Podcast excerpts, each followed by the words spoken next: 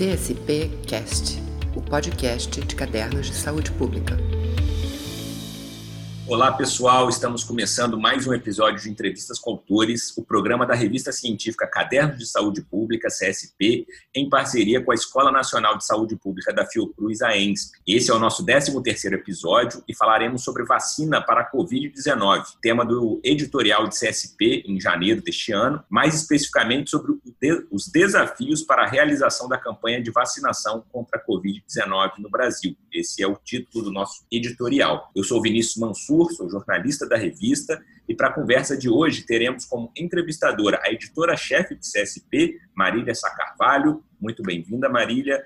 E Carla Domingues, que é epidemiologista, doutora em saúde pública e ex-coordenadora do Programa Nacional de Imunizações, o PNI, de 2011 a 2019 e ela também é autora do nosso editorial de janeiro. Carla, seja muito bem-vinda, muito obrigado por ter aceitado o nosso convite. Marília, você como entrevistadora, segue, a bola está com você.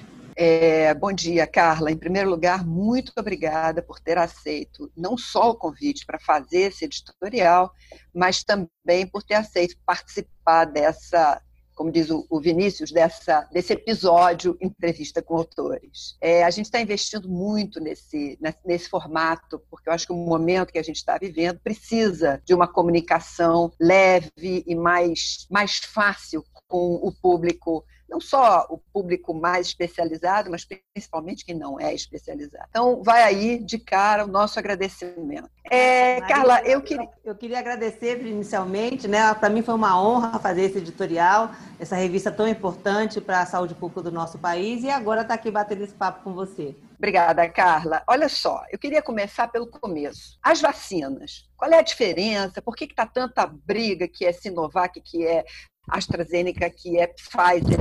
Explica resumidamente qual é a polêmica e como é que elas funcionam, quer dizer, pra, como é que elas funcionarão. Vamos lá. É, é um ótimo assunto para a gente começar, Marília. Acho que primeiro a população precisa entender que quando a gente está falando de eficácia, nós estamos falando de estimativas, né? Você fez uma comparação de um grupo que recebeu a vacina e outro grupo que não recebeu, e você faz a, a medida é, da eficácia comparando esses dois grupos. Então, na vacina da Coronavac, nós temos uma eficácia de 50,4% 50 e da vacina da AstraZeneca uma eficácia de 62%. Podemos dizer essas eficácias são diferentes? Não, nós estamos falando de estimativas. Quando a gente olha outro indicador que é o, o, intervalo de confiança, né, que é um, é um ele é utilizado para avaliar a confiabilidade dessa estimativa, nós percebemos que esses é, intervalos são muito parecidos. Então, o que, que isso quer dizer? Né? Que essas estimativas são muito semelhantes, ou seja, elas vão ter possivelmente o mesmo impacto como ação de saúde pública quando forem utilizadas no Programa Nacional de Imunizações.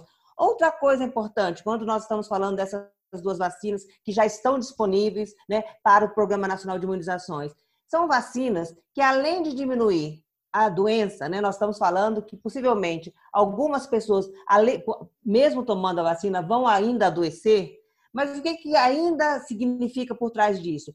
Elas têm uma grande capacidade de proteção contra a gravidade, né? internação e óbito. Né? Então, os estudos mostraram né, que elas têm essa propensão, então vão, ter, vão nos ajudar a diminuir essa carga pesada no serviço de saúde. Então, nesse momento, o que nós queremos é exatamente isso, né? Ter essa diminuição da incidência na gravidade e no óbito. Então, as duas vacinas são muito semelhantes e a população deve buscar ser vacinada e não ficar escolhendo qual é a vacina que eu vou tomar. E sempre eu tenho dito que a melhor vacina é aquela que vai chegar mais rápido no braço do cidadão. Então, o que nós queremos nesse momento é ter uma alta adesão da população, independente de que vacina vai estar disponível para ela no momento que ela for vacinada. Olha só, dentro disso, quer dizer, eu acho que a gente tinha que mais era que discutir a logística. Como é que está funcionando, como é que vai funcionar.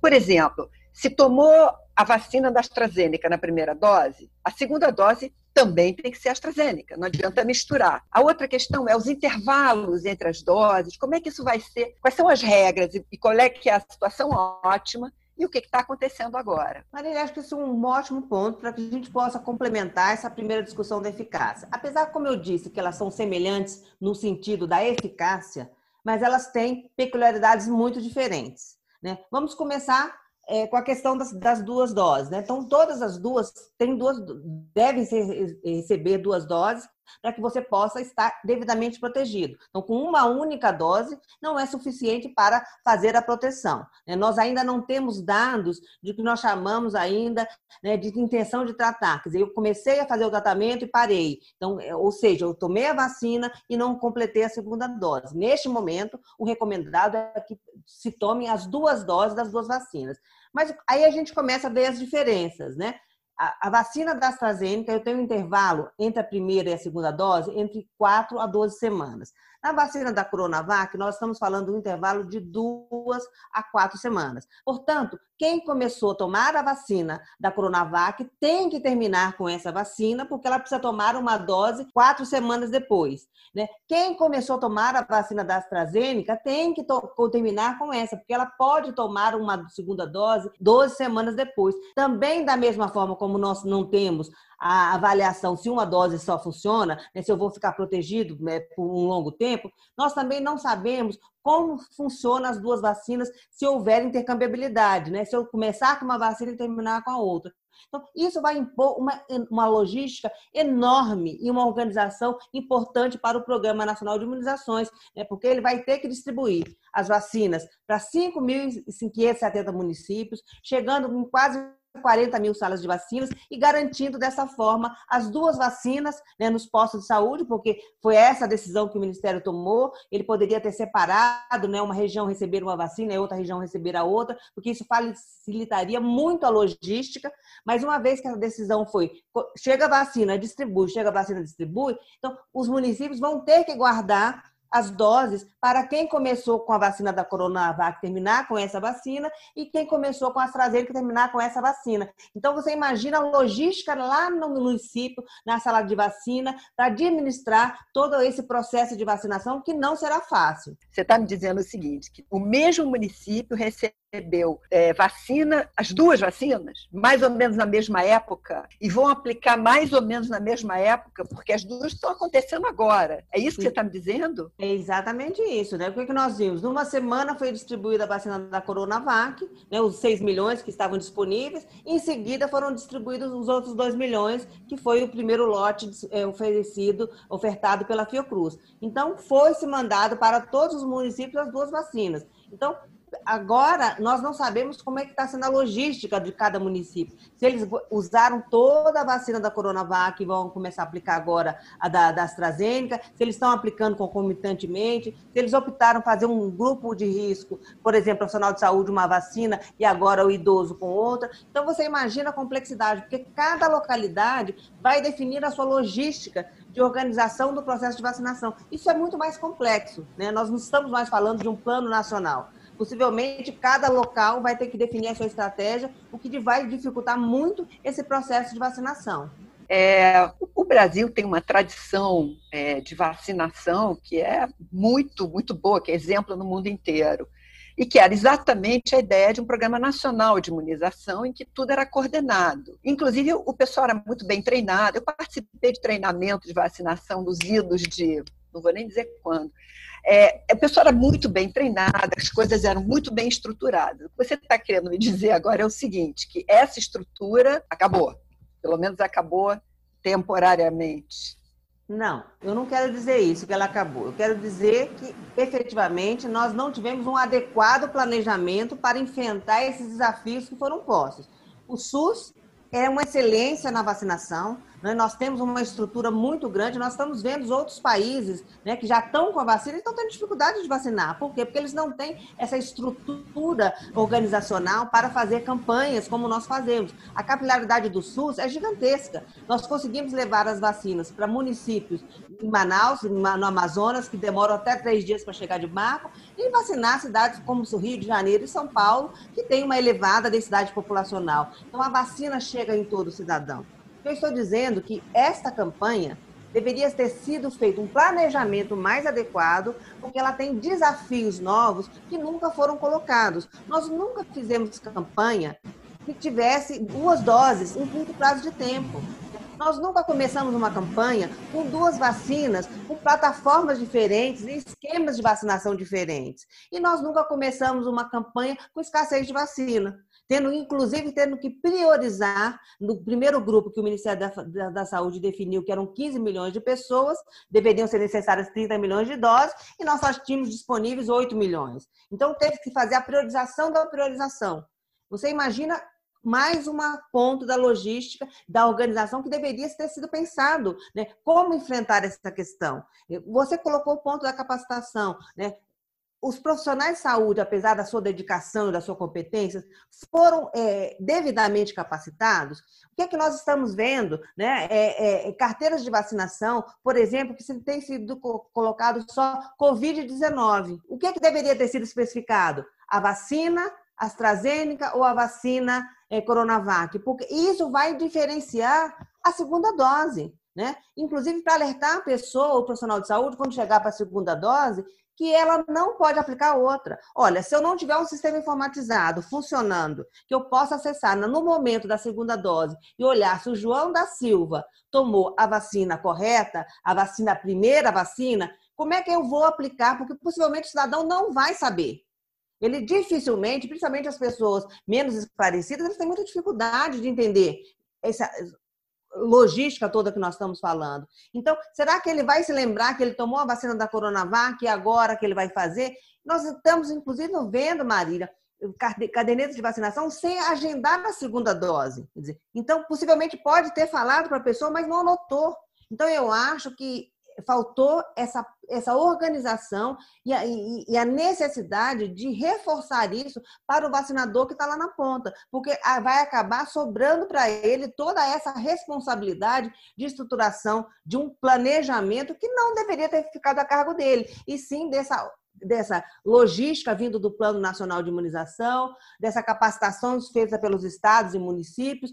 Então, se ele simplesmente recebeu um informe e ele vai ter que ler esse informe. Será que ele entendeu adequadamente aquilo que estava escrito? Possivelmente esses que estão fazendo essa anotação inadequada, possivelmente não entenderam, porque ele sempre estava acostumado a receber a mesma vacina, né? Nunca teve essa diferença. Então ele colocava lá vacina da gripe, vacina de sarampo, né? Vacina tríplice viral. Quer dizer, mesmo que a gente tivesse vacina de biomanguinhos, é, da tríplice viral e vacina da, da, do Sero Institute é, da Índia, mas era vacina tríplice viral, com esquemas de vacinação é, é, iguais, entendeu? Então, o vacinador, ele não tinha que ficar atento a esses detalhes, que agora ele vai ter que ficar. Olha só, esse processo, como ele é gigantesco, como ele é complexo, né, o processo de estruturar esse programa de vacinação, é, com toda a experiência que o Brasil já tem. É, além disso, eu queria trazer uma outra questão para você. Existe uma coisa que não existia há cinco anos atrás, talvez, que é a recusa a vacinar. Talvez nem cinco anos, a própria recusa a vacinar mais recente, que gerou as epidemias de sarampo, que a gente sabe que estão ocorrendo já há dois ou três anos, é, era, era restrita a alguns grupos e, eventualmente, com alguns problemas de logística que, né, que, que não facilitavam. O que a gente está vendo hoje é um, uma boataria é, de que a vacina faz bem, que a vacina faz mal, e que, enfim, eu não vou nem repetir os boatos mais, mais absurdos, mas eu acho que isso é uma questão importante. Por outro lado, o, o, programa de imunização sempre teve um esforço muito grande das campanhas de vacinação, das campanhas de, de, de divulgação. O Zé Gotinha vem daí.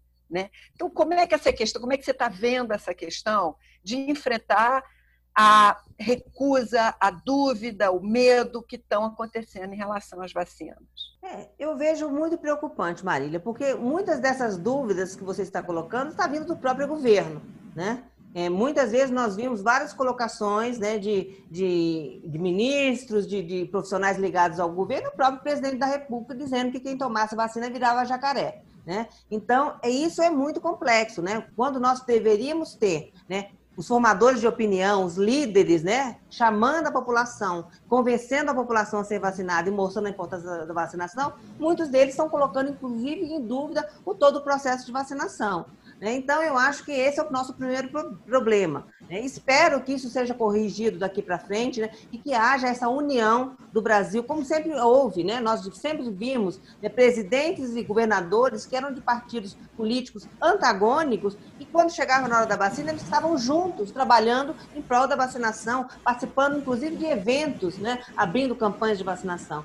Eu espero, eu acredito que o Brasil ele é muito maior do que isso, né? ele acredita na vacina né? e ele vai buscar a vacinação. Mas, ao mesmo tempo, é, como você está dizendo, nós nunca tínhamos visto essa agressividade nas redes sociais, né, de grupos que não acreditam em vacinas ou essa disputa política em torno, utilizando a vacina, né? E, e, isso confundindo a população. Então, muitas pessoas estão hesitantes em ser vacinadas. Como é que a gente derruba isso? Primeiro, com essa questão da unanimidade dos formadores de opinião em torno da vacina. E segundo, campanhas de esclarecimento. Né? Nós precisamos ter o Zé Gotinha atuando, né? líderes, eh, artistas, eh, médicos, indo para a televisão, em campanhas publicitárias, chamando a população a ser vacinada. A campanha agora começou muito tímida, né? É, pouca veiculação. A gente precisa que isso seja reforçado para que a população, primeiro, seja esclarecido da importância da vacinação seja esclarecido por que alguns grupos serão vacinados e outros não. Por que, que a gente precisa preservar a ordem definida do Ministério da Saúde? Nós vimos os furafilas, né, as pessoas espertinhas que a gente tem, né, os, os, que querem sempre levar vantagem no Brasil, passando na frente dos profissionais de saúde, dos idosos. Isso não pode acontecer, porque esses profissionais, é a população idosa, é a população que tem maior risco de adoecer, ter complicação em óbito. Então, uma, na, uma nação, ela precisa proteger essas populações que têm maior risco de ter complicações e óbito. Então, eu não posso ser egoísta e pensar na minha saúde em detrimento da saúde da coletividade. Mas isso a gente que esclarecer a população. Ela tem que entender o que significa quando ela passa na frente de outro, quando ela deixa de trabalhar no coletivo e passa a trabalhar no individual. Então, eu acho que a campanha esclarecedora, uma campanha publicitária, ela é fundamental nesse momento. É, eu queria até levantar uma questão que eu é, percebi recentemente aqui no Rio de Janeiro em relação à prioridade. Quando é, as, as, as sociedades, né, o CRN, o CR de nutrição, quer dizer, os conselhos regionais assumiram uma, uma corresponsabilidade em relação à aplicação, a regra foi a seguinte: todo mundo, todo profissional de saúde acima de 60 anos esteja ou não trabalhando diretamente com Covid, deve ser vacinado. Isso criou um maior bafafá, porque teve gente dizendo que era antiético, teve gente dizendo que como assim você tem que comprovar que você está trabalhando como médico, como nutricionista ou como fisioterapeuta? É, a minha resposta é a seguinte: olha, se você exigir papel para comprovar onde é que você anda, você não vai conseguir vacinar. Né? E por quê? Quer dizer, porque, repara, eu estou querendo dizer da, da, confusão, né? do antagonismo que começa a surgir, inclusive em quem é a favor da vacina. É, essa, essa discussão da prioridade, quer dizer, como é que você acha que ela deveria ser enfrentada? Marília, acho que a primeira questão foi exatamente essa lá do início, né? A hora o Ministério da Saúde possivelmente já sabia que ele não teria 30 milhões de doses. Então ele já deveria ter começado um plano de vacinação, já definindo não um quantitativo enorme, como foi colocado, né, de, de, de 15 milhões de pessoas, mas ter colocado as prioridades, começando, por exemplo, nós vamos vacinar profissionais que estão em UTIs, profissionais que estão em emergência, pessoal do SAMU, os vacinadores, é, as pessoas que estão em unidades básicas, mais de centros que têm elevado a carga da doença, né? Para depois você chegar nos demais profissionais. Todos serão vacinados. Mas se eu não tenho vacina para todo mundo, eu tenho que ter uma prioridade. E a minha prioridade vai ser cuidar daquele que está maior sob risco de adoecer, ter complicações e óbito. Todo mundo sabe que o médico aposentado ele é profissional de saúde. Agora, ele está na sua casa. Ele não está sob risco, ele não está atendendo os pacientes. Né? Ele tem prioridade em cima daquele médico que está dentro de uma UTI, entendeu? De, de, de, uma pessoa que está fazendo, inclusive, limpeza né? dentro da, da, dos serviços de UTI, ele não teria prioridade a esse médico, entendeu? Então, faltou essa discussão. Quando o Ministério da Saúde delegou a cada município definir a sua estratégia, ele abriu essa possibilidade, né? De você definir, inclusive, essa questão. Eu estou deixando de, de, de vacinar as pessoas da limpeza, né, dos hospitais que estão dentro da UTI, para vacinar um médico que está em casa acima de 60 anos. Então, eu acho que é essa discussão que a gente tem que voltar a fazer no SUS. O SUS trabalha muito bem a questão da equidade. Isso é equidade, eu dar mais para quem precisa mais. Quando eu começo a dar mais para quem pode mais, eu perdi o principal é, é, princípio do SUS. É, você tem toda a razão. É, uma das coisas que me chama a atenção também é essa sensação de que vai acabar. Sabe o que, que isso me lembra? Quando avisam que vai acabar água no prédio e que sai todo mundo enchendo os baldes e aí a água acaba. É um pouco essa questão também que está colocada. É a mensagem de que a vacina vai chegar para todo mundo. Eu não escuto isso, eu não escuto isso em lugar nenhum. Pelo contrário, o que eu escuto é: não vai dar, não vai ter, precisamos definir. Olha, cuidado. É, toda uma, uma, uma pressão no sentido de que não vai dar. Então eu tenho que correr atrás. A água vai acabar e eu preciso garantir a minha cozinha. É, é, esse tipo de campanha, pelo menos, eu não vi em lugar nenhum, esse tipo de esclarecimento. Vai chegar, simples. Exatamente, Maria, mas é isso que eu estou insistindo. Na questão, de, se tivesse sido claro é, uma publicidade dizendo quais são os grupos que eles que, que vão ser vacinados e a ordem, explicando por que, que começou com esse grupo, porque o outro está no último, mas ele mesmo em último ele será contemplado. E, e, e justificando é, e, e, colocando qual é a grave, para mim é muito grave. Quando eu passo a uma pessoa, aqui em Brasília, né, eu moro em Brasília, nós vimos as pessoas administrativas sendo vacinadas na frente dos hospitais privados que estão na linha de frente, que tem UTI. Como que uma pessoa administrativa ela tem prioridade sobre um profissional de saúde que está na linha de frente? Então, essa desorganização, Marília, foi por uma questão de você não ter uma condução nacional. Nós precisávamos ter isso, porque à medida que o Ministério da Saúde determina que tem que ser feito dessa forma, fica muito difícil cada município começar a criar a sua estratégia, porque eles, teoricamente, ele não está seguindo o plano nacional. Quando se delegou para cada município fazer a, a, sua estratégia, nós estamos vendo isso. Né? E, principalmente, este é o ponto: nós não estamos esclarecendo para a população que vai se ter vacina para todo mundo. Precisa se aguardar que, devagarzinho, quando forem chegando as vacinas, quantos grupos serão vacinados, qual vai ser essa ordem. Como está muito gener, gener, generalista, né, em geral, a população, aí ela que assim, aquele velho ditado, né? Um pouco a farinha, o meu pirão primeiro, né? Então, eu tenho que falar para a população quem vai ser vacinado. E a gente precisa deixar muito claro, Marília, que um grupo não será vacinado nesse, principalmente esse ano. Mas se eu vacinar a maioria da população e que precisa ser vacinada, primeiro eu estou diminuindo essa carga de mortalidade no Brasil, que para mim é inadmissível. A gente está vendo né, mais de 200 mil brasileiros morrendo e, e vamos ter muito mais.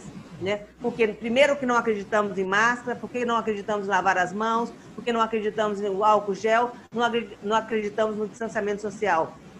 Fizemos festa no final do ano, né? fizemos é, festas clandestinas, fomos para a praia, todo mundo viajou, por mais que os cientistas colocassem que isso não era possível, a população continua não acreditando. Será que nós vamos ter a situação de Manaus, né, com o esgotamento do serviço de saúde, tendo que transportar pacientes de um local para outro, para que a população entenda isso? Então, essa comunicação também tem que ser feita, Marília. Nós temos que dizer que vai ter uma demora para a população ser vacinada, que, mas quem vai ser vacinado. Nós temos que dizer que eu preciso respeitar a fila, eu preciso dizer né, que se eu vacinar esse maior grupo, indiretamente aquele outro grupo, ele vai estar protegido, porque nós vamos fazer uma imunidade coletiva. Então, toda essa comunicação tem que ser feita, Marília, senão a gente não consegue fazer com que a população é, busque a vacinação. E, principalmente, nós temos que mostrar que a vacina é segura, tem qualidade e é eficaz, para que essas pessoas que estão hesitantes busquem a vacinação. É, Carla, é, você eu vou ficando angustiada, porque eu não vejo nenhuma possibilidade desse governo que questiona a vacina assumir essa campanha.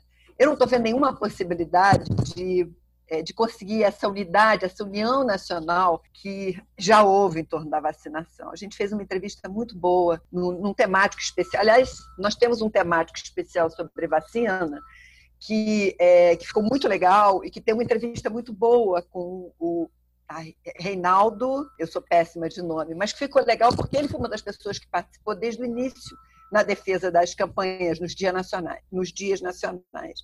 Eu não vejo nenhuma possibilidade de, de recuperar uma coisa que foi está a caminho de uma, de uma sabotagem quase diária. Aí eu fico pensando, quer dizer, o que a gente concretamente pode fazer? A gente, técnicos, profissionais, pesquisadores que estão querendo fazer alguma coisa que, que você sugere? Eu sou uma otimista, Marília. Eu acredito na ciência, eu acredito no SUS. O SUS é muito maior do que tudo isso, né? Essa capilaridade, de, a capacidade de levar a vacina a todo cidadão brasileiro, essa capacidade da população brasileira acreditar no PNI. Então, eu acho que a sociedade está se organizando. Nós estamos vendo os movimentos das sociedades de classe, né? Abrasco, né? e entre outras né? entidades, as sociedades é, de, de científicas. Nós estamos vendo agora a própria imprensa, ela se unindo em prol de fazer campanhas publicitárias gratuitas para fazer a população.